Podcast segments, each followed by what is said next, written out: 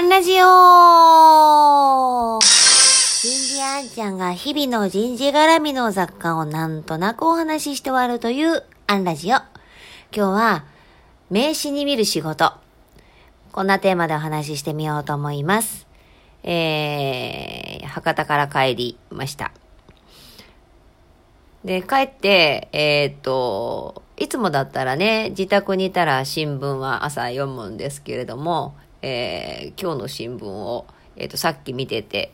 ああ、なるほどなと思った日経新聞のね、記事がご覧になってる方は、えーと、大阪版と東京版とか違うのかな ?3 面にね、あの名刺管理サービス会社のサンサンさん、まあ、エイトだね、えーが、こう、分析した結果、2年間で D2C っていう、えー部署名、まあ、例えば D2C 推進部とかの部署名が、えー5倍になっていると。あとは SDGs とか DX とか、えーいう肩書き、えーデジタル関連の肩書きが増えていると。ああ、確かに、と思いながらね、あの、実際私もちょっと実感するところはあるので、うんうんと思って読んでました。で、翻って、まあ、いろんなこうね、人事も、あの、表現があるなと思うのが、もちろん人事部が多いんでしょうけれども、まあ、もちろん中小企業さん管理部だよね。総務人事部だったり、えー人事労政部だったり、こう人事が何と一緒にやってるのかっていうのも面白いですし、人材も材料の財財で来るのか、財産の財で来るのか、みたいな、あの、ささやかな違いがあったり、最近やっぱ多いのは人事マのカタカナですね。ヒューマンリソースデザイン部とか、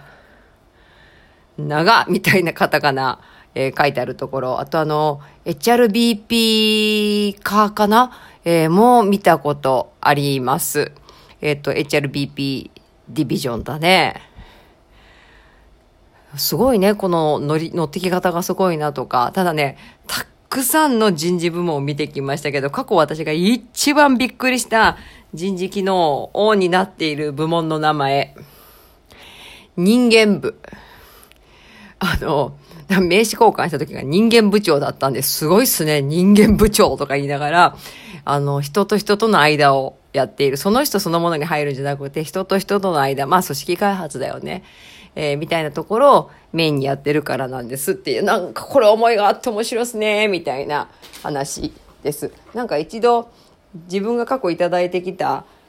人事の方々の名刺とかちょっと分析したくなってきたな。えーまあ、もちろんね、実態とこう照らし合わせてなんですけれども、まあでもこういうところにトレンドが見えるんだね。今日はここまで。次回もお楽しみに